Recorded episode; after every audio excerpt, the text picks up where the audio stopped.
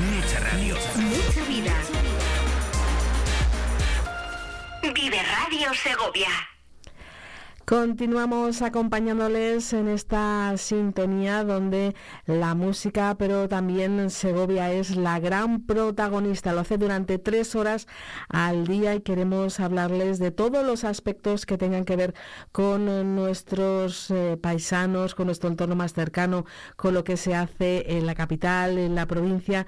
Nuestro siguiente invitado es el delegado diocesano de Patrimonio. Eh, saludamos a José María Rubio, muy buenos días. Buenos días. Muy buenos días, José María. ¿Qué tal va, qué tal va todo? ¿Bien? Pues muy bien, va todo muy bien. Probando. Un placer de saludar a José María, que bueno, puestos a contar algún secretillo, ¿verdad, José María? Pues hemos compartido alguna retransmisión televisiva Pues y hemos pasado muy buenos ratos delante de, Pues de un micrófono. Ya lo creo que sí, ya lo creo que sí. Han sido un- unos tiempos muy muy extraordinarios los que hemos pasado juntos, sí.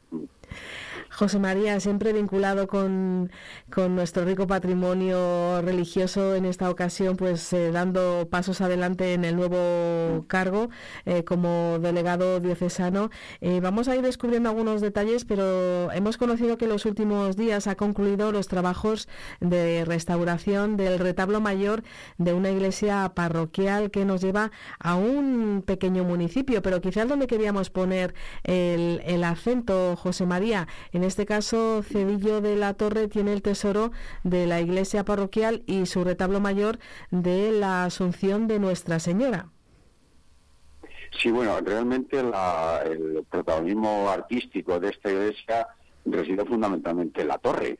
¿eh? La torre es una de la, la iglesia se inicia en el periodo románico y aunque la torre, la torre ya se hace en un tardo románico ya del siglo XIII, la verdad es que probablemente estemos en una de las torres dentro, románicas, claro, dentro del panorama provincial más sobresalientes y más importantes. Bueno, hasta el punto de que, el, propio nombre del pueblo lleva este apelativo de, de Cedillo de la Torre, ¿no? Fundamentalmente debido a, esta torre de la iglesia.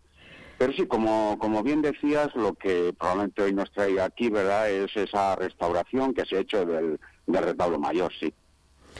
Porque, como bien decíamos, eh, en, en pequeños municipios segovianos, y de eso seguro que como delegado eh, diocesano de patrimonio, José María, cada hay pueblos que tienen un, gran patrimonio, grandes eh, tesoros. Vamos a hablar en primer lugar de, este proyecto. ¿Cuánto tiempo ha llevado y qué necesidades tenía?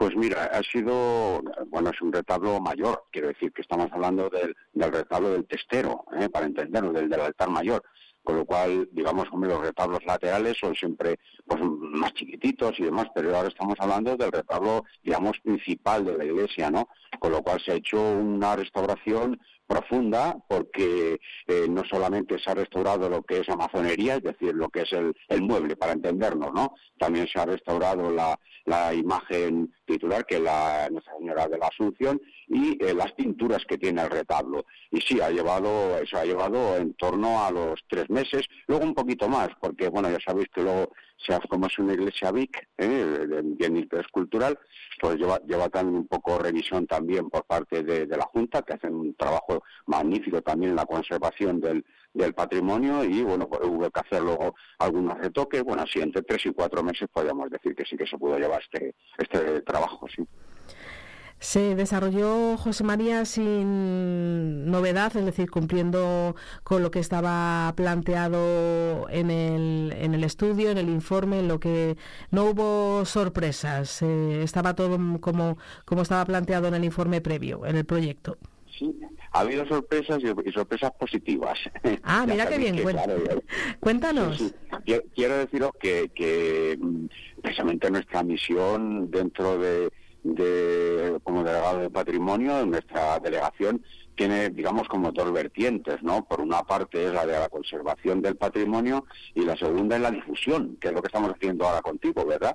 Difundir, ¿no? El patrimonio, ¿no? Claro. Bueno, pues te, te digo que, que, claro, nosotros, evidentemente, antes de, de, de- de hacer la restauración, pues lógicamente tenemos que tener un proyecto y que el proyecto se ajuste a, bueno, pues a la, normativa, ¿no? Y a las, y a las, digamos, a las trazas actuales de cómo han de restaurarse las obras artísticas. Y para eso, lógicamente, pues se hace este seguimiento, ¿no? Y de esa manera nos cuidamos de que todo se haga muy bien.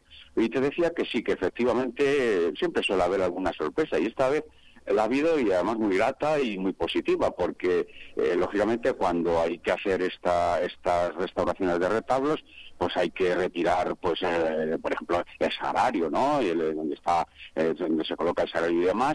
Y en, una de estas, alguien mayor sí que había dicho, yo cuando era pequeño sí que, bueno, por ahí había unas tablas.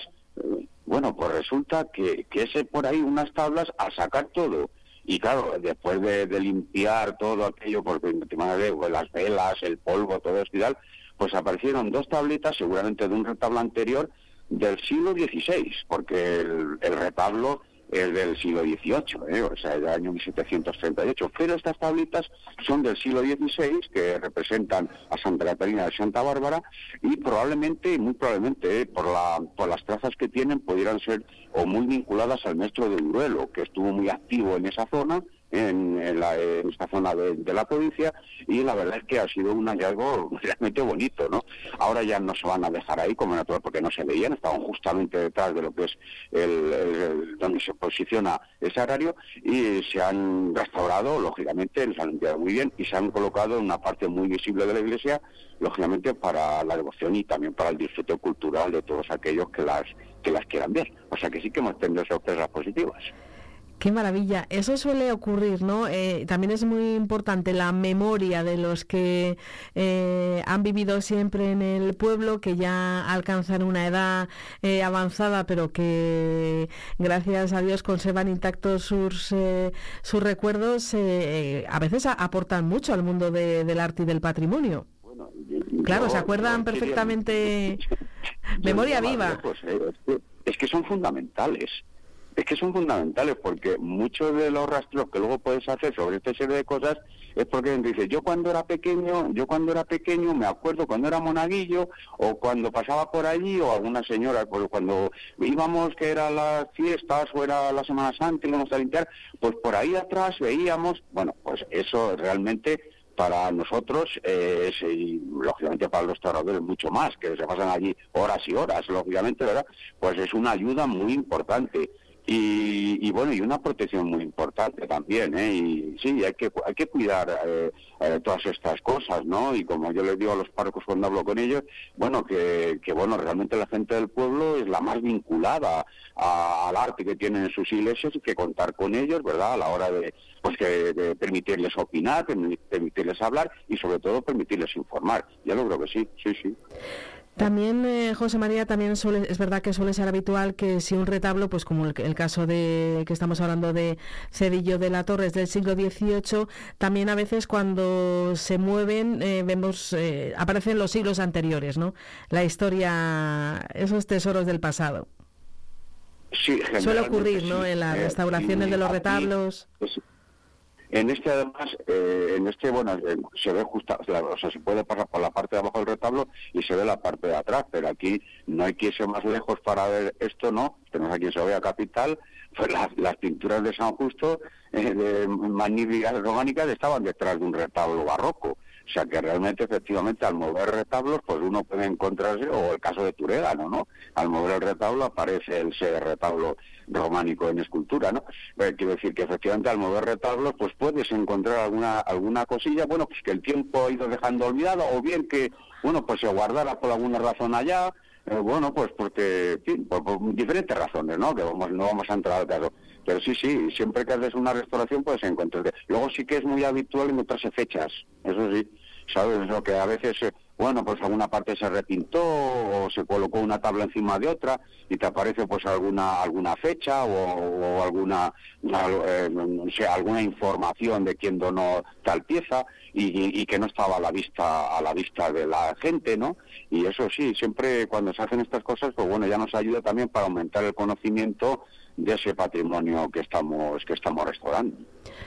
José María, también en la información que nos ha llegado a los medios de comunicación sobre esta, eh, la conclusión de esta restauración en Cedillo de la Torre, nos eh, pone que los gastos ocasionados han sido sufragados por la parroquia y por los eh, feligreses. Sí, claro, es que ese, es el caballo de batalla de la restauración, claro, que, es, muy necesaria, es muy bonita, pero hay que pagarla, claro, evidentemente, ¿no? Y bueno, pues hay, hay diferentes, ¿eh? o sea, bueno, se puede obtener dinero de diferentes formas, ¿no? Pero efectivamente en este caso lo han, lo han sufragado ellos. Pero yo creo que, que en este campo mm, sí que me gustaría, aprovechando y dando las gracias por esta oportunidad que me dais, mira, quiero mm, que quede muy claro a la gente que el principal trabajo de una, de una restauración es la prevención. Es decir, es que no tengamos que restaurar es decir, que, es, eh, que, la gente, que luego nos tenemos que gastar ese dinero pues, para restaurar, para limpiar, para lo que sea, bueno, pues podemos hacer muchas cosas antes ¿eh? de restaurar. Es decir, tener limpia la iglesia, eh, tener limpios los suelos para que el polvo no se levante y llegue a las, a las imágenes, a los retablos. por ejemplo, tener cuidado cuando bajamos las imágenes para colocar en procesión, no golpearlas, no rozarlas, todo esto ya estamos restaurando. Bueno, no lo hacemos de forma directa, lo hacemos de forma indirecta, porque si no producimos el daño, no tenemos que restaurar y no tenemos que gastar el dinero. Es decir, que la principal, eh, el, digamos que el trabajo de una restauración, y es lo que yo voy a insistir mientras dure en este cargo, es va a ser que, eh, que tenemos que conservar el patrimonio Mm, al menos como lo, no lo encontramos, que no lo empeoremos. ¿eh? Y en todo caso, eh, el patrimonio religioso está para utilizarlo, lógicamente, ¿verdad? Es que eso es magnífico, que se hagan procesiones cada vez más, pero que tengamos en cuenta todas estas cosas, ¿eh? que tenemos que hacerlo con cuidado, que tenemos que hacerlo con respeto, que si va a llover no podemos sacar la imagen a la calle, todas estas cosas. Son los trabajos de prevención que son absolutamente fundamentales para luego no tener que hacer grandes restauraciones. José María, pues nosotros como nos encanta este universo de la historia del arte, del patrimonio y recorrer la provincia de muchas maneras, eh, volveremos a contactar cada vez que haya un proyecto, lo contaremos en detalle e insistiremos en estos eh, mensajes finales que, nos acabas de dar.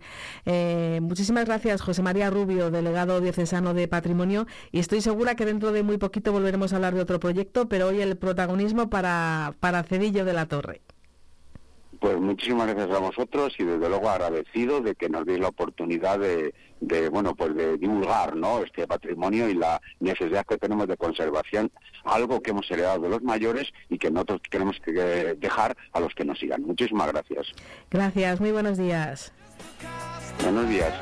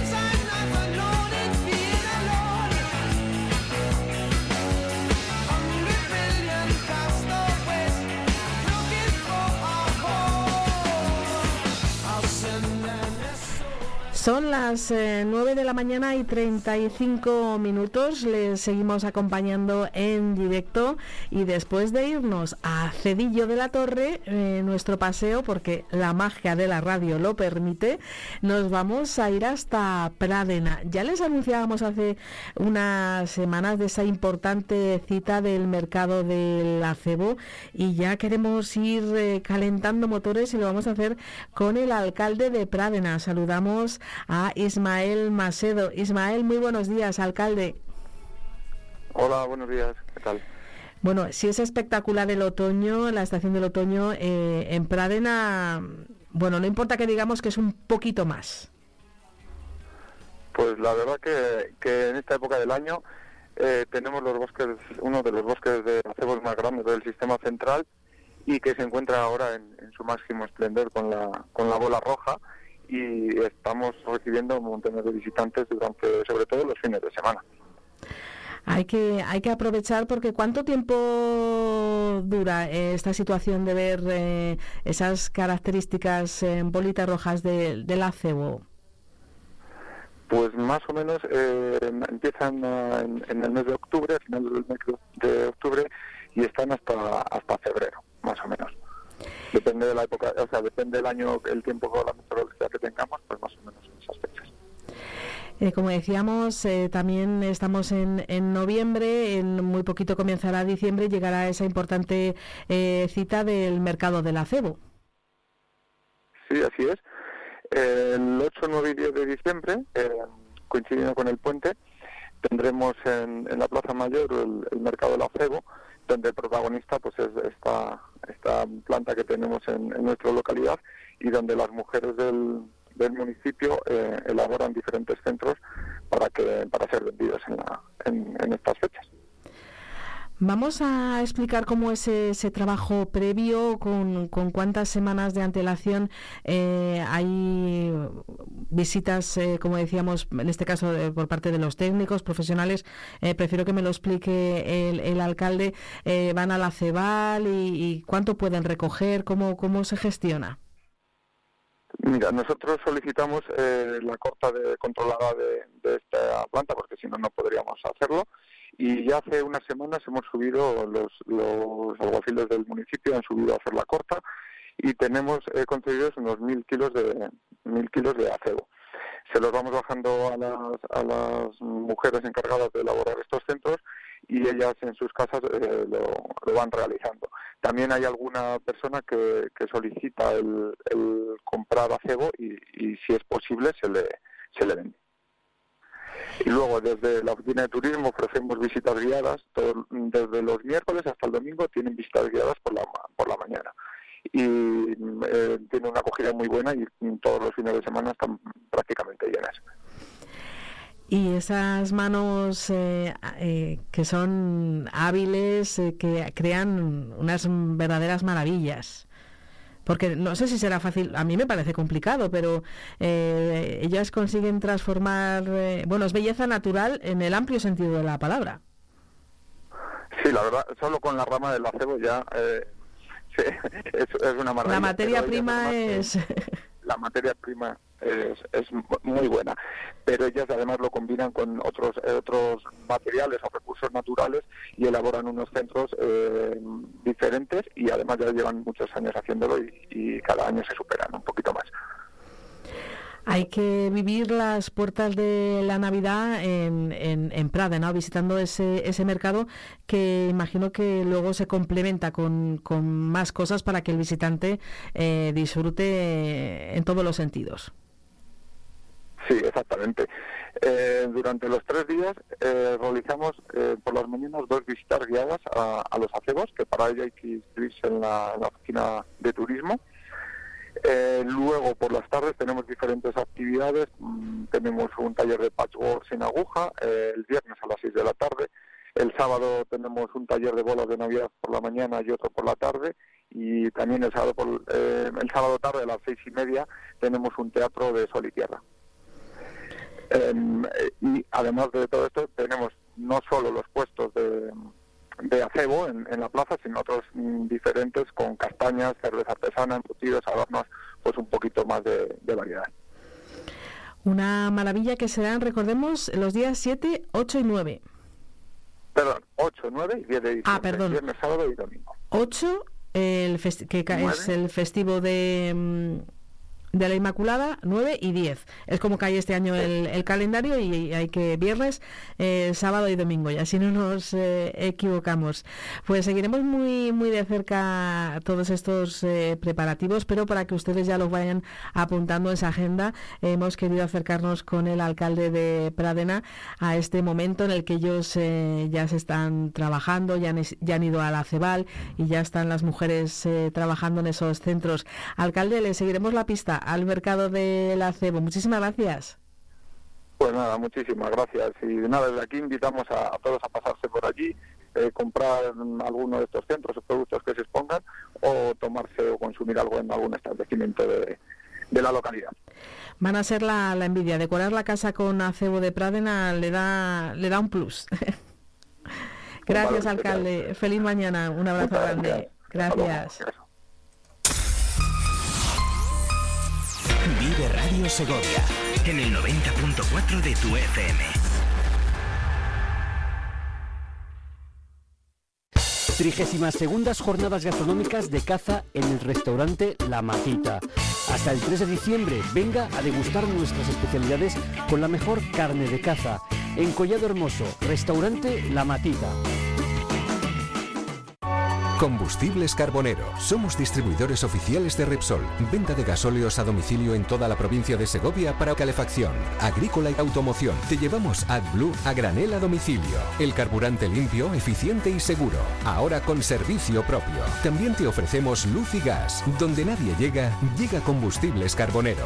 Llámanos 921 56 2020. La 8 Segovia Televisión, el Día de Segovia Vive Radio y Octaviano Palomo ponen a la venta la Lotería de Navidad. El 58.758 que lo tenemos depositado en Caja Rural.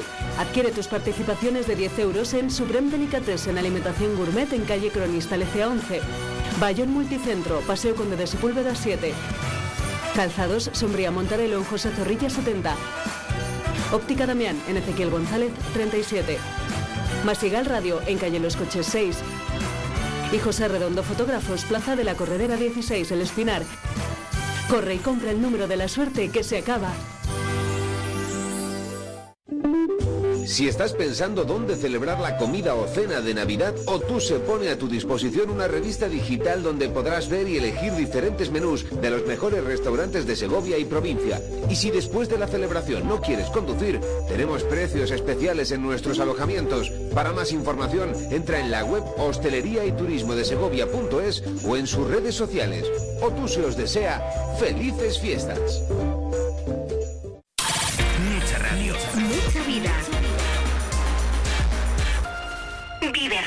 Segovia.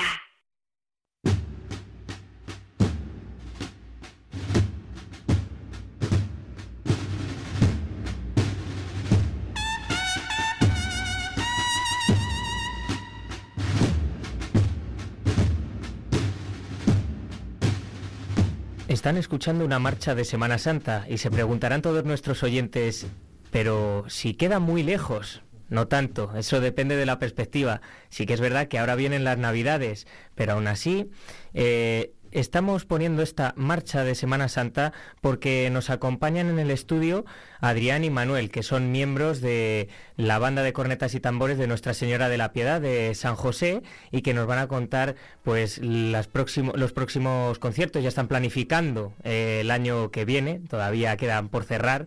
Entonces tienen que estar atentos más que nada a sus redes, a cuando vayan publicando, sobre todo después de Navidades. Y nos van a hablar también del primer concierto que han dado este año. Este año me refiero después de Semana Santa, porque la temporada empieza como el curso escolar en septiembre y ha sido eh, las quintas jornadas en honor a Santa Cecilia, que también les acompañó el pasado domingo la agrupación musical Pasión y Muerte de Aljavir. Entonces, bueno, sin más dilación, les presento a nuestros invitados aquí en el estudio, a Adrián y Manuel, que nos van a explicar un poco más en qué consistió este concierto y la planificación de cara a este próximo curso. Buenos días, ¿qué tal? Hola, buenos días. Bueno, pues nada, este concierto nosotros lo venimos haciendo eh, todos los años por la jornada de Santa Cecilia, la patrona de, la música. Y bueno, este año ha sido un poquito especial porque es nuestro 30 aniversario, comenzamos los actos del 30 aniversario de la banda y hemos querido, bueno, traer a una banda de fuera, hacer algo distinto. Eh, hemos contado con los compañeros de, de Ajalbir de Pasión y Muerte y, es el inicio de, un año que, nosotros eh, esperamos que sea muy ilusionante y, que bueno, sobre todo disfrutarle como lo venimos haciendo hasta ahora y que al fin y al cabo este eh, trabajo que hacemos y el perder muchas horas de estar con, familiares o haciendo otras otras cosas, ¿no? Eh, que bueno, pues al fin y al cabo no, nos lleve a, a tener pues ese sentimiento de, que, oye, estamos disfrutando esa pasión se transmite, por supuesto, porque al final, cuando uno está realizando, componiendo nuevas canciones, está ensayando tanto tiempo para que todo salga bien, eso es porque de verdad gusta. Y también se transmite, tanto a las personas que están dentro de la misma banda, como a las personas que están fuera de la cofradía, eso al final se transmite. Por eso, 30 años, ya de esta banda. ¿Tienen preparado algo eh, en especial que nos puedan decir o todavía es sorpresa? Bueno, nos vamos a guardar ahí una cosita debajo del ahí en el cajón, ¿no? Vamos a, ir paso a paso. Ahora estamos con la resaca, ¿no? De, Santa Cecilia. Eh, veníamos preparándolo desde septiembre. Al final ahora hemos abierto ya el 30 aniversario Estamos planificando cosas nuevas, eh, este año va a haber sorpresas, pero no podemos decir nada. Todavía no está cerrado, no está del todo con fecha y con banda cómo se va a hacer, pero hay algo ahí que lo tenemos para dar la sorpresa, sobre todo para la gente que nos acompaña, que es mucha, ¿no? Y gente de aquí de Segovia que le gusta mucho la Semana Santa, que la vive de una manera muy intensa sobre todo las bandas, y, ahí estamos, poquito a poco. Ahora vamos a empezar a, a preparar ya, seguir organizando las cosas y poquito a poco yo creo que ya para después de Navidades, ¿no, Adri? Yo creo que ya empezaremos... Ya, ya empezaremos a desvelar eh, misterios, lo que tenemos en el cajón, ¿no? No, pero ha dicho Manu una cosa muy interesante y es que nosotros tenemos la suerte de contar con muchas personas que nos siguen, o sea, familiares, eh, amigos, gente que no la hemos encontrado dentro de este mundo y al fin y al cabo, pues bueno, eh, también expresar, dar, darles las gracias por estar siempre ahí, porque al fin y al cabo, bueno, es una de las razones que, a nosotros nos llevan a seguir trabajando y, también a constatar que lo que hemos hecho está bien hecho y que, bueno, por lo menos sirve, eh, aunque dentro de este estilo y este género no lo entiendo, no, no lo practica mucha gente, pero, pero que, estamos haciendo las cosas bien y, haciendo disfrutar también a, personas que, están, pues eh, tenemos que ir a un concierto a Ávila, vienen a Ávila, vienen a Madrid, vienen a Valladolid, eh, a, donde haga falta, así que darles las gracias a ellos también por, por estos 30 años que llevan con nosotros. Ha crecido mucho la banda en estos últimos 30 años. Eh, ¿Hay mayor número de integrantes para esta temporada, este curso, digamos, respecto a años anteriores? Sí. Sí, este año hemos tenido la suerte de que gente que por motivos de trabajo, familiares, personales, tuvo que dejar la banda en su momento, ha querido retomarlo, eh, tenía las puertas abiertas, como bien sabe todo el que sale puede entrar con las puertas, los vamos a recibir con los brazos abiertos. Y este año además hay incorporaciones nuevas que Adrián ha estado trabajando con ellos en la escuela de música que ha creado él en septiembre para irles enseñando, para irles que sepan lo que es leer una partitura, ¿no? Y este año estamos hablando que creo que andará, creo que no sé si son 13 o 14 incorporaciones. 13, son 13 incorporaciones y es que ahora mismo este año estamos en un máximo que nunca habíamos sido en la banda tanto, un máximo histórico como, aquel que dice, que somos 64 componentes, o sea, de, lo más numeroso que, ahora mismo hay por, por, la zona, por esta zona, ¿no? Eh, sí, bueno, sobre el tema de la escuela, lo que comentaba Manu, eh, yo llevo ya 15 años dirigiendo la la, banda. Y sí que es verdad que, bueno, que al fin y al cabo si quieres eh, interpretar o saber una partitura o avanzar o eh, lo esencial es tener unos conocimientos, unas nociones básicas de música, porque al fin y al cabo en las bandas de Segovia, como se ha venido llevando toda la vida, eh, se sacaba todo de oído. Y claro, el sacar ciertas composiciones de oído con tantas voces que tocan a la vez y demás, resulta pues bueno, es una cosa que te puede volver la cabeza loco porque al fin y al cabo, si la gente no tiene un conocimiento de mm, mínimo de, una lectura de partituras o de eh, tocar en grupo, saber cómo se tienen que, sonar eh, siete instrumentos con la misma melodía donde tienen que entrar y demás, pues, pues no se haría tan, eh, por así decirlo, fácil el, camino de encontrar una mejora y un crecimiento musical, en este caso hablamos, ¿no? pues bueno, gracias a Dios yo y también gracias a Manu a la junta directiva de la banda, pues hemos creado esta escuela. También ellos me apoyan mucho. Hay que decirlo que si estuviera yo solo eh, entre ensayos de la banda grande y escuela y demás, pues podría ser eh, caótico para mí. Luego aparte, esto es un hobby, o sea, no es un trabajo. Entonces, aparte tenemos nuestros trabajos y demás, eh, agradecerles a ellos todo el apoyo que me han cogido y que me han dado. Claro, porque esto al final es crear cantera es crear nuevos músicos, nuevos apasionados de, de este mundo y que no solo son cornetas y tambores, sino que también lleva trompetas, lleva algún trombón, si no me equivoco. Y este año una tuba. Eh, una tuba. Sí, que yo de verdad le estoy preguntando todos los ensayos a Mario, digo, ¿necesitas algo? O sea, ¿te, pesa mucho la tuba? ¿Quieres que te traiga algo? Porque le veo al pobre que, que, bueno, pero sí, la verdad es que eh, hemos, este año hemos crecido en todos los sentidos. Y, y sobre la cantera que, que hablábamos antes, eh, para seguir progresando eh, es fundamental la gente nueva, porque al fin y al cabo, por cuestiones, hay muchos componentes que estaban en la banda y que por circunstancias familiares, personales y demás, pues llega un momento en el cual dices, es que no, no puedo, no, no puedo continuar. Y si no tienes esa gente nueva, la cual pues se aficione, le apasione, le guste y lo sepa hacer, pues eh, no podríamos seguir. Pues efectivamente, eso es muy importante, seguir creciendo, seguir creando cantera e inculcar al final el mundo de la música, el mundo cofrade a, los niños, a los jóvenes, que al final son los que van a dar futuro a todo esto.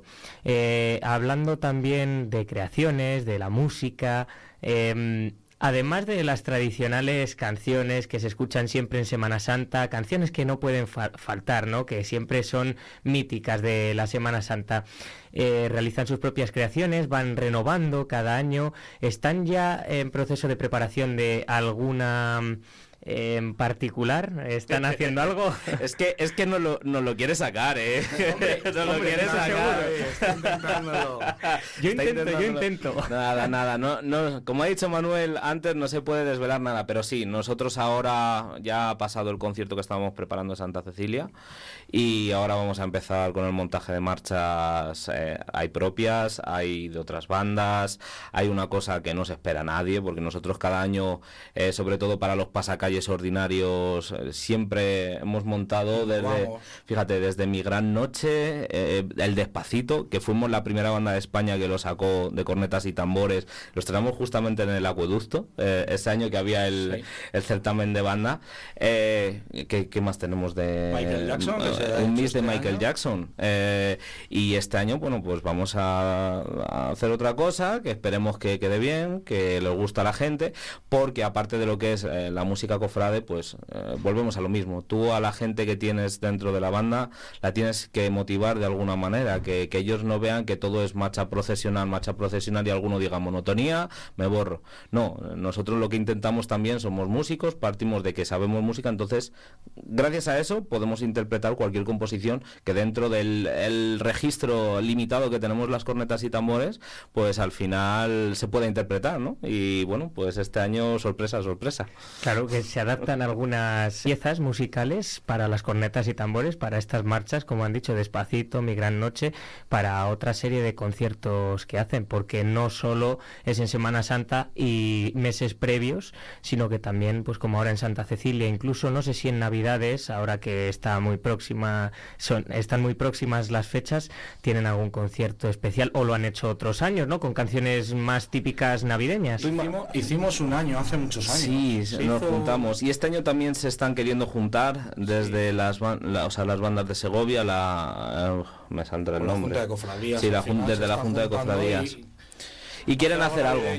Sí, pero tampoco somos quienes para nosotros desvelar porque no sabemos mucho más. O sea, sí que han puesto ellos unos ensayos, quieren hacer algo de villancicos, pero nosotros para la banda ya el preparar un repertorio tan extenso para lo que tenemos y aparte, fíjate, nos ha llevado eh, este periodo preparar el concierto de Santa Cecilia, si ahora nos metiéramos con villancicos no tenemos tiempo para preparar luego la Semana Santa, porque si queremos montar marchas nuevas y repasar todo el repertorio que tenemos, porque nosotros las hermandades, muchas de ellas, nos cogen y les damos el repertorio y nos van cogiendo y pidiendo las marchas para coger y luego pues ellos ya o bailan a su paso o, hacen lo, que lo que sea con, nuestra música y bueno pues de momento ahí vamos ah, ahí vamos sin meternos en más jaleos pero bueno lo de los villancicos sí que es verdad que un año estuvimos eh, hicimos, hace unos años hace ya tiempo ¿eh? se hizo algo nos juntamos miembros de otras bandas y estuvimos Recuerdo por el Carmen, hicimos... Sí, algún pasacalles por los barrios. Eh, sí, por los barrios de... Hicimos algún... Gracias a Adrián también, que se inculcó también porque musicalmente era el que nos podía echar la mano, ¿no? Entre todos. Y se sacó algo adelante y estuvimos unas navidades que un par de días o tres estuvimos, pero desde entonces no hemos vuelto a hacer nada de de vamos de Navidad. Pero nosotros como banda es ahora mismo esa opción. Con todo lo que tenemos y lo seguimos manteniendo es un poquito inviable el tema de coger y que la banda como tal eh, salga en un pasacalles de villancicos y demás. Así que, pues bueno, eh, de momento vamos día a día con lo que tenemos, sabemos dónde estamos y, nada, y lo que tenemos que trabajar. Pues sí, porque al final esto es mucho trabajo, parece que no, pero cada uno con sus trabajos, sus estudios, etcétera, etcétera, esto no deja de ser un hobby en el que hay que dedicar tiempo, como a todo, para que salga lo mejor posible, en el que hay mucha preparación por detrás, eh, porque claro, se ve el resultado, pero no todo el trabajo que hay detrás, las horas de ensayo, las horas de creación, etcétera, etcétera. Y bueno, pues ya han escuchado ustedes, eh, todos nuestros oyentes, nos han dicho pequeñas cosas, eh, pero, no hemos conseguido sacar eh, pues eh, títulos de marchas nuevas o en qué están trabajando exactamente, próximas fechas, pero para eso tienen que estar atentos, como les dije antes, yo creo que a las redes, que es por donde supongo lo van a publicar, además de, otros medios, también estaremos nosotros eh, desde la radio preparados para, para poder ofrecerles estas informaciones. Y bueno, por último, me gustaría que nos dijesen que para los oyentes que nos estén escuchando, que les guste la música y que digan, oye, me ha parecido muy interesante, quiero unirme a la banda, aunque ya no sea para este curso que sea para el que viene, ¿cómo lo pueden hacer? ¿Contacta, ¿Tiene algún teléfono de contacto a través de redes? Todos los años, todos los años, una vez finalizada la Semana Santa, en las redes sociales de, la banda se suele poner una, una inscripción, ¿no? Pues donde te puedes apuntar, se ponen las plazas disponibles de cada instrumento que hay para poder entrar a la banda y luego por los conocimientos que tiene cada uno, ¿no? Al final hay gente que entra sin saber tocar un instrumento a la banda y quiere aprender y entrar en la banda y está la escuela de Adrián tirando adelante con ello y hay gente que ya viene tocando y ya sabe lo que es un instrumento, cómo tocarlo, leer una partitura y, esas cosas y ya tira para adelante. Pero ya te digo, que estar atentos a las redes sociales, que es donde ponemos la hoja de inscripción y donde pueden acceder a la banda. Dice de Adrián, pero escucha que Manu todos los años eh, tiene algo también fundamental porque esto también estamos hablando a nivel musical, ¿no? Pero todo el nivel estructural del tema de, eh, sobre todo, trajes, eh, toda la infraestructura a la hora de encargar, pues yo que sé, un lazo, un, un cinturón o tal, eh, Manu es el que lo hace. O sea, al fin y al cabo el trabajo está distribuido entre las personas y yo como digo, aquí todos somos importantes y, nadie es imprescindible, o sea... Eh, sí, un trabajo en equipo. Sí. Cada uno aporta un poquito, cada uno en medida de lo que puede, de lo posible. Intentamos echarle una mano a Adrián, al final no puede, él tiene su trabajo como los demás, ¿no? Pero al final pues intentamos entre todos ir sacándolo adelante porque es la mejor manera, ¿no? Al final somos varias personas dentro de la junta directiva, en la banda también hay gente que se ofrece para, para echar una mano a las cosas que podamos y al final entre todos tienes que sacarlo adelante. Y gracias a ellos, aunque yo en esa parcela ya saben que, tienen total libertad para hacerlo, yo no, como habéis dicho antes, yo no puedo estar 24/7 dedicado a esto y muchas veces, pues si no fuera por ellos, eh, esto tampoco eh, sería lo que es hoy en día. Está claro, al final como un reloj eh, tiene sus engranajes y todos eh, son necesarios para que funcione de forma correcta, pues así funciona en cualquier trabajo, así funciona también en bandas, en cofradías, toda ayuda es bienvenida y los cofrades lo sabemos cuando hay que preparar la Semana Santa, así que totalmente es eh, pues lo que hemos dicho, se ve el resultado desde fuera pero no se ve todo lo que lleva dentro. el trabajo. Eso es. Que muchas veces lo cuentas, pero, ¿eh? pero hasta que uno no entra dentro y, de verdad... Eh, ve lo que hay que hacer. Eso es, se mete dentro del mundo. Es gente que se piensa que, por ejemplo, a la hora de, la preparación de un paso, ¿no? Al final... Eh, nosotros el jueves santo desde bien pronto por la mañana empiezan a conseguir las flores, los pasos, las imágenes, ya llevan tiempo atrás eh, preparándolo, organizándolo. Eh, al final es un trabajo que parece que pones un paso, una imagen encima de un paso y ya la, a la calle. No, o sea, todo tiene un trabajo por detrás que hay muchas veces que no se valora, y hay muchas veces que no se ve y, realmente la gente que está al final tiene que tiene que echar una mano y, y, sabe que hay que sacar el trabajo adelante y, cuando uno se pone a ayudar porque se lo han pedido es cuando de verdad dice, eh, menudo trabajo. La verdad es que cuantas más personas mejor porque se reparte mucho más el trabajo y, se hace incluso de forma más rápida y dinámica y, es así, yo creo, pero aquí en las cofradías, en las bandas y en todos los sitios. Así, que al final es eso, que todo salga bien, que funcione, además de no olvidar el hecho de de que al final la Semana Santa es un tiempo de culto, es un tiempo en el que se va en silencio, en Segovia, se, se disfruta, pero también pues digamos que es un tiempo de oración y por supuesto pues pues que todo salga bien y que se disfrute es de lo más importante que hay. La verdad es que sí. Es lo más importante, o sea, nosotros de hecho... La satisfacción que Eso tiene, yo hablo como musical, ¿no? Pero la satisfacción de todo el mundo al final cuando tú llegas a tu barrio después de un Viernes Santo, eh, ves a la gente abrazándose, dándose las gracias.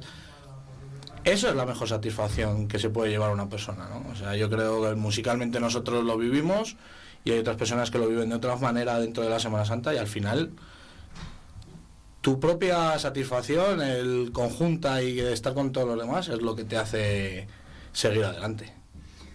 Así es, así que nada, os eh, les agradezco muchísimo a Adrián y a Manuel, miembros de la banda de cornetas y tambores de Nuestra Señora de la Piedad de San José, que hayan estado en la mañana de hoy con nosotros y nos hayan contado pues que es el 30 aniversario, ya lo saben, que tienen, están preparando los nuevos proyectos, que todavía no se pueden desvelar. Eso, eso.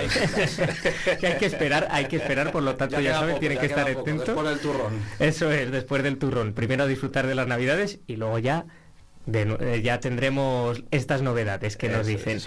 Y nada, lo dicho, reitero mi agradecimiento porque estén aquí y desear que este trabajo dé sus frutos, que seguro que, que así es. Muchas gracias. Gracias a ti.